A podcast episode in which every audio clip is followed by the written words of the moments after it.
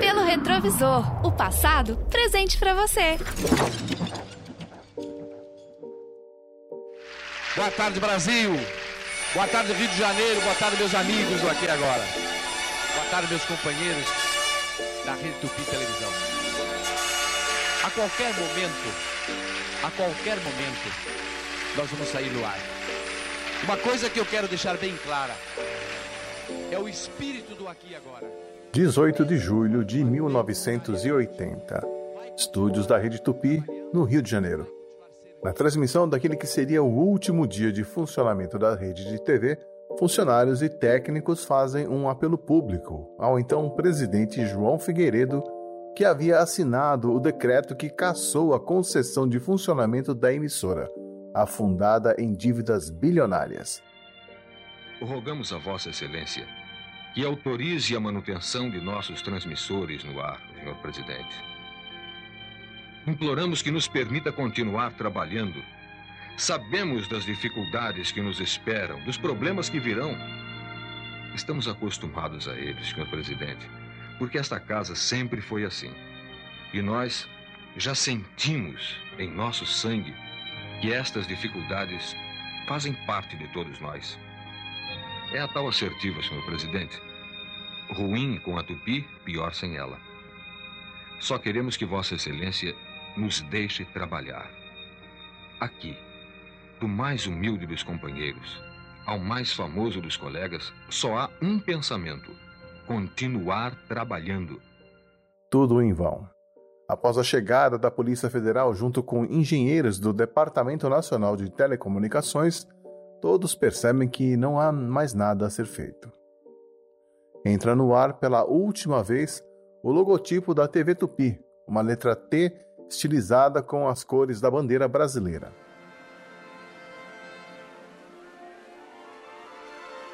Ao som de Victory at Sea, de Richard Rogers, o público brasileiro vê o surgimento do chuvisco na tela e a morte daquele que foi o canal de TV pioneiro em nosso país.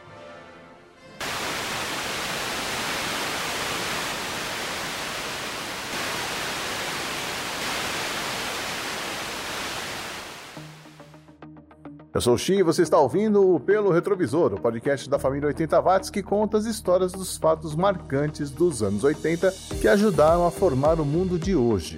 Nesta edição, nós vamos relembrar o fechamento da rede Tupi, a primeira emissora de televisão do Brasil e da América do Sul. Pelo Retrovisor, o passado presente para você. Nova York, 1944. Assis Chateaubriand, um dos mais influentes empresários de comunicação do Brasil, fundador dos Diários Associados, um conglomerado que incluía jornais, revistas e emissoras de rádio em todo o Brasil, estava em uma visita à sede da RCA Victor, da qual havia adquirido equipamentos para a montagem de suas emissoras. Durante uma apresentação criada especialmente para ele pelo presidente da RCA, David Sarnoff, Chateaubriand fica impressionado com as câmeras de televisão e decide implantar uma emissora de TV no Brasil.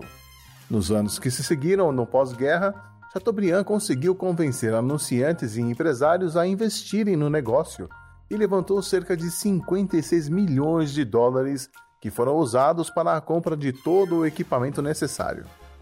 Mas não bastava apenas adquirir o equipamento, era preciso saber operá-lo e por isso, em 1949, ele enviou aos estúdios da rede de TV NBC Mário Alderig e Jorge Edo, diretores técnicos das rádios Tupi e Difusora de São Paulo, emissoras associadas, que fizeram um estágio de um mês para aprenderem a produzir programas e operar esses equipamentos que só desembarcariam no Brasil em 1950.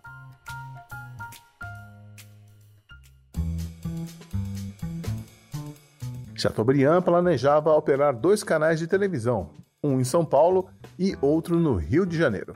Porém, Clóvis Pestana, ministro da Aviação e Obras Públicas, só concederia uma instalação, baseado no baixo capital social da rádio e no fato de que Chateaubriand ainda não tinha em mãos os equipamentos da RCA. Para contornar a situação, a Rádio Difusora de São Paulo entrou com o pedido de concessão, que foi aprovado em maio de 1949. O transmissor foi instalado no edifício Altino Arantes, mais conhecido como Prédio do Banespa, o Banco do Estado de São Paulo, na Avenida São João. Já a estação e a antena foram instalados no Sumaré, tomando o prédio que era ocupado pela rádio difusora com a ajuda dos engenheiros W.F. Hanser, da RCA, e de Ernst Bast, da Alemanha. Após a chegada dos equipamentos da RCA em março de 1950, seguiram-se várias transmissões experimentais realizadas a partir de um estúdio improvisado no Museu de Artes Assis Chateaubriand, na rua 7 de abril, no edifício dos Diários Associados. Mas quando tudo estava pronto, os envolvidos na empreitada se lembraram de um pequeno detalhe: não havia televisores no Brasil. Chateaubriand embarcou em um avião Constellation da Panair e trouxe 20 televisores dos Estados Unidos. Ele também conseguiu autorização do governo para importar 200 aparelhos de televisão que seriam colocados em lugares estratégicos pela cidade de São Paulo, como o Jockey Club, as lojas Mapping e o saguão dos diários associados, para que a população pudesse ter acesso às transmissões da TV Tupi.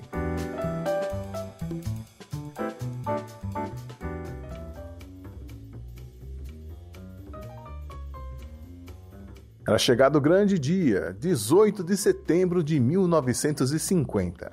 Com a ajuda do técnico norte-americano Walter Obermüller, que supervisionou as primeiras produções, aliás, supervisionou não, tentou, porque poucos minutos antes de entrar no ar, duas das três câmeras não funcionaram e Walter se desesperou.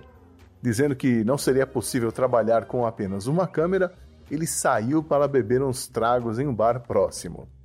Coube a Jorge Edo usar o famoso jeitinho brasileiro para contornar a situação e colocar no ar as primeiras imagens da TV no Brasil, com apenas uma câmera. A primeira pessoa a surgir na tela às 5h30 da tarde foi a atriz mirim Sônia Maria Dorce, de apenas 6 anos de idade. Vestida de índiozinho, o logotipo da televisão Tupi de São Paulo, foi dela a primeira voz a ser transmitida pela TV dizendo: Está no ar a televisão do Brasil. O país se tornou o quinto do mundo a ter uma emissora oficial de televisão, atrás de Inglaterra, Estados Unidos, França e México.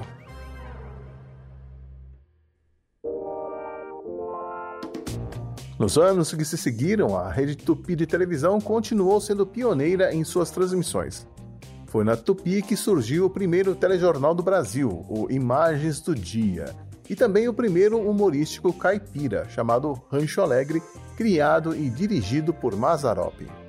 A primeira produção de teledramaturgia do Brasil também foi ao ar pela Tupi, A Vida por um Fio, adaptação de um filme norte-americano com direção e roteiro de Cassiano Gabos Mendes. A Rede Tupi também pode se orgulhar de ter sido a primeira a transmitir uma partida de futebol ao vivo, no dia 15 de outubro de 1950, do jogo entre Palmeiras e São Paulo no estádio do Pacaembu. E não parou por aí não. A TV Tupi foi pioneira nas transmissões matutinas, produziu a primeira novela brasileira, Sua Vida Me Pertence, escrita e dirigida por Walter Foster em 1951 e a primeira série romântica da TV brasileira, Alô Doçura, com Johnny Herbert e Eva Vilma em 1953. Alguns programas da TV Tupi tornaram-se campeões de audiência e marcaram época. O Sítio do Pica-Pau Amarelo, O Céu é o Limite, comandado por J. Silvestre, O Clube dos Artistas, o famoso telejornal Repórter Esso e a série Vigilante Rodoviário.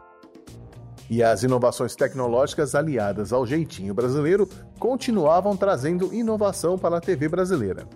A Tupi transmitiu ao vivo a inauguração de Brasília em 21 de abril de 1960 e, como na época ainda não havia satélites, a emissora usou três aviões voando em círculos distantes uns dos outros e espalhados na rota entre Brasília e São Paulo.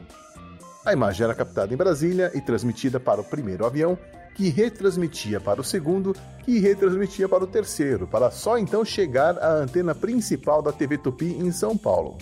Mas, no decorrer dos anos 60, a concorrência pela audiência se acirrou com a criação da Rede Globo em 1965, a Rede Bandeirantes em 1967 e a TV Cultura em 1969. Em 1962, Assis Chateaubriand criou o Condomínio Acionário dos Diários Associados, um grupo de acionistas que seria responsável pelas decisões gerenciais. Este foi provavelmente o maior erro de Chateaubriand. Temendo que seus filhos, Fernando e Gilberto, que tinham uma relação conturbada com o pai, arruinassem seus bens, ele escolheu 23 pessoas próximas a ele, entre políticos influentes e funcionários qualificados, além dos filhos, e deu a cada um deles o direito a uma cota do patrimônio, mas apenas para usufruir desses bens.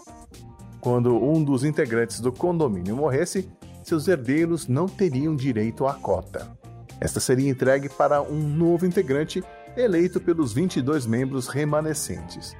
Por esse motivo, grandes empresas não tinham interesse em investir nas empresas do grupo. Enquanto isso, outros canais começaram a criar campeões de audiência, como a Record e o programa Jovem Guarda, com Roberto Carlos, Erasmo Carlos e Vanderleia. Ainda que a Tupi tenha revolucionado a teledramaturgia brasileira com a novela Beto Rockefeller, que trazia um texto mais moderno e um anti-herói como personagem principal, em 4 de abril de 1968, a Rede Tupi sofreria um grande baque com a morte de Assis Chateaubriand, que sucumbiu aos 75 anos de idade em função de graves sequelas de uma trombose sofrida em 1960. Por não ter eleito um sucessor, o seu império, formado por rádio, TV, jornal e revista, ficou sem administração e em pouco tempo surgiram vários problemas, como atrasos no pagamento dos funcionários, dívidas em impostos federais e contribuições sociais, além de débitos das empresas da rede. Aos trancos e solavancos, a Rede Tupi seguiu nos anos 70, agora como a segunda ou terceira colocada no Ibope, mesmo produzindo programas de sucesso como a Discoteca do Chacrinha e o programa Flávio Cavalcante. Vamos chamar então todos os candidatos da noite de hoje. Por gentileza, música! No final de 1976, Gilberto Chateaubriand entrou na justiça pedindo a extinção do condomínio para tentar resolver os problemas econômicos e financeiros da organização de seu falecido pai. Sem sucesso. Devido à falta de investimento em renovação, a Tupi parou no tempo. As duas máquinas de videotape, compradas em 1962, continuavam sendo as únicas da emissora. As câmeras móveis usadas para gravar externas eram obsoletas. A equipe de jornalismo encontrava dificuldades para produzir conteúdo para os telejornais, pois os repórteres não tinham mais verba para viagens de avião e tinham que se virar com táxis e combis para fazer a cobertura dos acontecimentos. Vários nomes passaram pelo posto de diretor-chefe, sendo demitidos devido aos mesmos problemas enfrentados pelos antecessores. Em 1978, uma grande greve interrompeu as transmissões por uma tarde inteira. Em 1979, outra greve, maior, que teve adesão de 95% dos funcionários da emissora.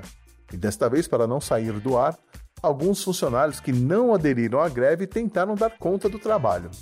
O que se viu foi um espetáculo grotesco. Cortes repentinos de programas, comerciais de lojas que ficavam em outros estados, os apresentadores do Telejornal de São Paulo lendo notícias locais do Recife, entre outras falhas graves. Alguns funcionários recebiam seus salários em cheques sem fundo. Outra greve no começo de 1980 resultou na demissão de 200 dos 1.200 funcionários da empresa. Novelas saíram da grade de programação sem aviso e apenas o material do Rio continuou a ser veiculado, já que a matriz em São Paulo paralisou todas as produções. O condomínio finalmente concordou em vender a Rede Tupi, mas o ministro Galberi do Couto e Silva, inimigo declarado de Assis Chateaubriand, achava que a solução mais viável seria a transferência da concessão da Tupi para outros interessados, não aprovando nenhuma das propostas de compra que os diretores da Tupi receberam e considerando a dívida como impagável. Só de impostos devidos ao governo eram 4 bilhões de cruzeiros, ou cerca de 870 milhões de reais em valores atualizados. O governo do presidente Figueiredo decidiu assinar um decreto extinguindo as concessões do canal. Segundo o ministro da Comunicação Social, Said Farhat, as concessões não poderiam continuar em mãos de quem não paga salários aos empregados, não recolhe as contribuições sociais obrigatórias e atrasa o pagamento dos serviços prestados pelo governo e empresas privadas. Das nove emissoras associadas à rede Tupi, apenas duas não tiveram suas concessões canceladas: a TV Brasília e a TV Itapoã, de Salvador. Elas estão no ar até hoje, como afiliadas da Rede TV e da Record, respectivamente. Todas as outras, incluindo a TV Tupi do Rio de Janeiro e de São Paulo, TV Itacolomi de Belo Horizonte, TV Rádio Clube de Recife, TV Marajoara de Belém, TV Rádio Clube de Fortaleza e TV Piratini de Porto Alegre, foram forçadas a desligar seus transmissores. Mesmo com todos os problemas, os funcionários, apresentadores e artistas da Tupi amavam o canal e no último dia do prazo para o fechamento, se reuniram em frente às câmeras para implorar ao presidente Figueiredo que voltasse atrás. Mas seus apelos jamais foram ouvidos. A concessão da Tupi acabou sendo repartida entre Silvio Santos, que já possuía a TVS desde 1976, e parte da TV Record também, e que cinco anos mais tarde lançaria o SBT, além de Adolfo Bloch, que lançaria a rede Manchete. A falência da Tupi foi um dos momentos mais marcantes da história da televisão brasileira e deixou milhares de profissionais desempregados quando encerrou suas atividades em 18 de julho de 1980. Ok, nós estamos aqui é, para efetivar aqui a, a, interrupção de acordo com o decreto, etc., conforme o senhor já sabe, ok? Então, então logo termina a mensagem do papo e entra o slide, eu vou tirar a estação do ar e então vai conceder a lacração do, do transmissor, ok?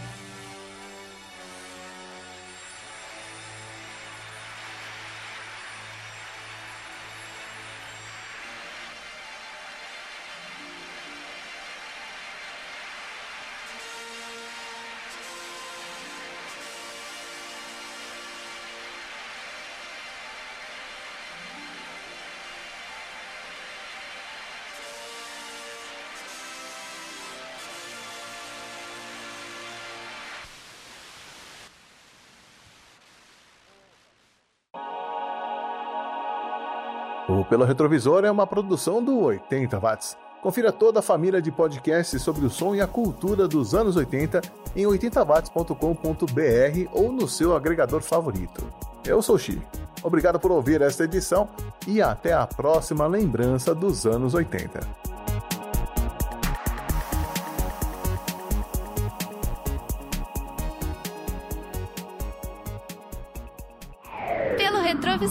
O passado presente para você.